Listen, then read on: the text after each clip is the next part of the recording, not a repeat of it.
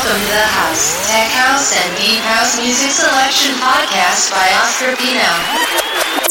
This is Oscar Pino Podcast.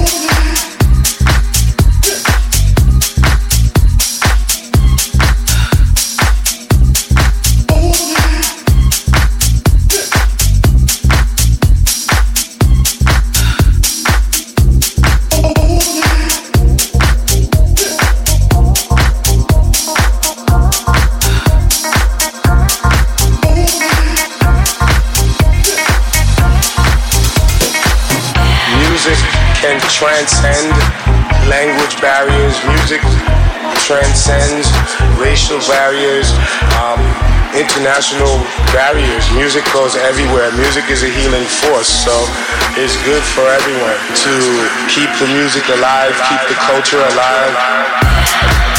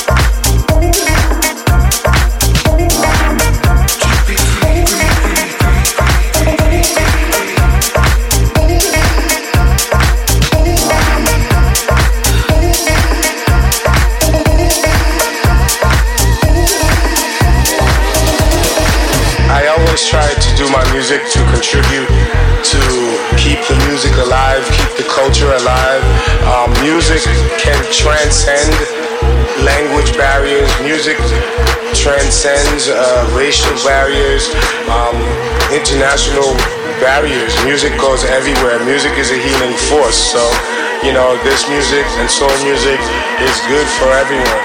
I want to say, you know, thank you. Yeah, you're getting down, down, down.